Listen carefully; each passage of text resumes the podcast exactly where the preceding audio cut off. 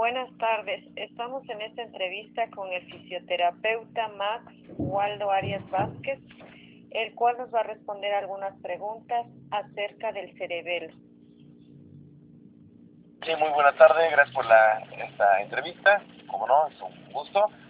Y bueno, pues el cerebelo es una estructura neuroanatómica en la cual refiere más que nada el control del equilibrio, la coordinación en el cuerpo, eh, de hecho también tiene algunas otras funciones, como por supuesto la función motriz, eh, por supuesto también el control adecuado, coordinado de los músculos agonistas y los músculos antagonistas, lo cual quiere decir que los músculos agonistas son los que llevan a cabo la acción motora o la acción motriz y los músculos antagonistas los que llevan a cabo la acción de relajación. Complementando esta respuesta de la, localización que también se la conoce como situación anatómica, eh, pues está ubicada eh, caudalmente a la altura del tronco cerebral por debajo del lóbulo occipital y se apoya en unas estructuras llamadas pedúnculos cerebelosos que se dividen en superior, medio e inferior. de estos a los cuales eh, hay una conexión con el tronco encefálico y el resto de las estructuras encefálicas. ¿Qué partes lo conforman? A las partes que lo conforman lo dividiríamos eh, en dos estructuras, tanto externa como interna. En la parte externa eh, se divide en dos porciones principales. Uno es la línea media, la cual hay una estructura que se conoce como vermis, que esta a su vez se divide y conecta con lóbulos laterales, o también llamados hemisferios cerebelosos, derecho e izquierdo. Estos lóbulos además se subdividen eh, en lóbulo anterior, que son lóbulos del 1 al 5, lóbulo posterior superior que son del 6 al 7, lóbulo posterior inferior del 8 al 9 y lóbulo flóculo nodular. Esas serían sus divisiones. Y respecto a la parte interna, corresponden tres capas principales que se conocen como capa molecular o más extensa. La otra es capas de células de Purkinje intermedia y una capa interna llamada capa granular. En esta última capa se encuentran tres núcleos importantes. Uno que se hace llamar núcleo dentado, otro fastigial y otro núcleo interpósito. ¿Qué función tiene? Dentro de las funciones del cerebelo existen eh, la cognición, emociones porque hay una conexión con el sistema límbico, el cual se encarga de regular todas nuestras emociones y dentro de, ese sistema límbico existen unas estructuras llamadas amígdalas, amígdalas cerebrales. Eh, por supuesto también está encargado de procesos eh, cognitivos, como ya lo venía mencionando, y este, además también que por supuesto recordar que es el principal regulador del equilibrio, de la coordinación motora, así es. ¿Cuáles son las causas de una lesión o alteración?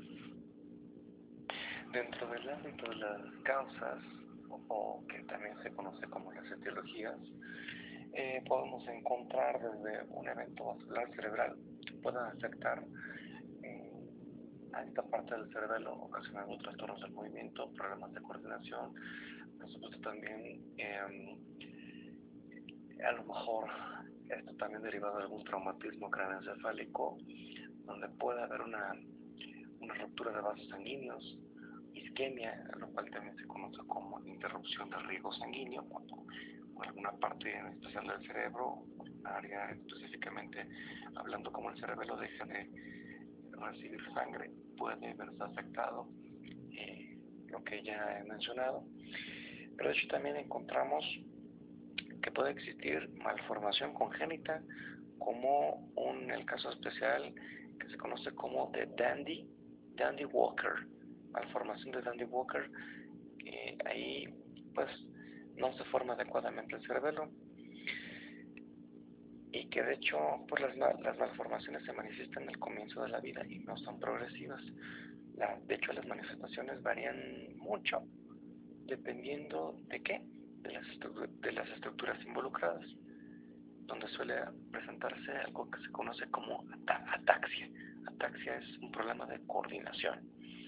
También tenemos, hay un, trastorno eh, también hereditario que se hace llamar la ataxia de Frederick, eh, que igual también pues afecta a esta parte del cerebelo y la cual comienza por ejemplo con daños de la marcha, la manera de caminar de los pacientitos, más o menos entre los 5 y los 15 años. Y es eh, acto seguido de esto, eh, afecta a los miembros superiores, hay disartre, problemas para articulación de palabras, parecia, problemas de movimiento y movimiento de miembros inferiores por supuesto la función mental disminuye, incluso puede haber pérdida de reflejos, eh, temblor leve, ¿sí? Hay otro que son las ataxias espinocerebelosas, ¿sí? De hecho, eh, se conocen de estas 43 genes diferentes. Alrededor de 10 incluyen repeticiones de estos mismos genes que están eh, dañados. Eso básicamente sería como parte de las lesiones. ¿Qué pasa si se llega a dañar el cerebelo? Ahora, respondiendo a la pregunta, ¿qué pasa si se llega a dañar el cerebelo? Bueno, pues como ya hemos destacado, que regula varios procesos tanto de cognición como de control del equilibrio. Eh, por supuesto que se estarían dañados estos principalmente, a su vez, como a mí ya lo referíamos, incluso eh, también tiene que ver con una coordinación adecuada.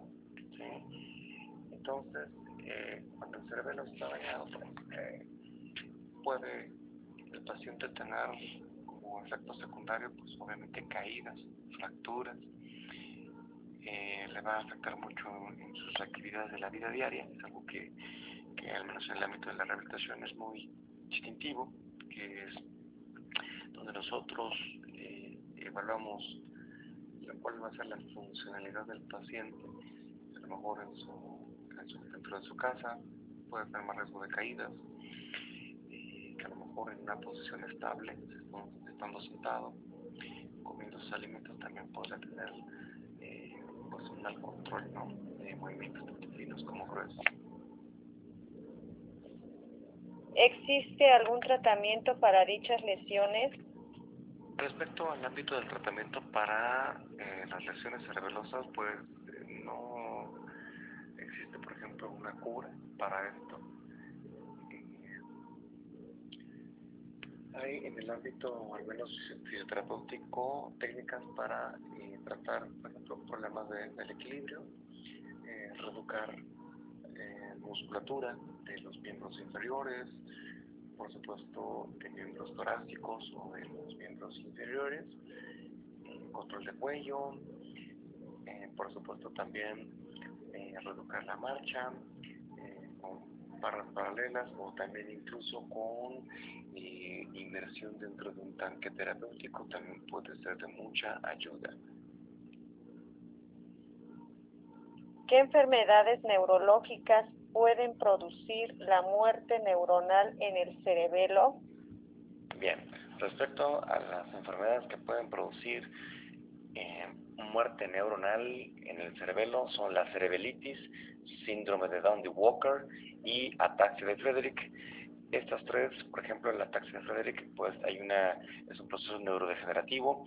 La cerebelitis, pues puede ser eh, por un ente viral o un ente bacteriano, el cual pues puede este, generar eh, eh, infección en el cerebelo y pues por supuesto pues destruirlo. La de Dandy Walker, pues porque produce alteraciones visuales, espasticidad, que es una modificación del tono muscular, cuando se aumenta, se pone rígida en las personas, y convulsiones, pues esto genera que el cerebro se reinicie una y otra vez teniendo como consecuencia muerte de las neuronas o de las células nerviosas. ¿El lenguaje oral está relacionado con alguna parte del cerebelo?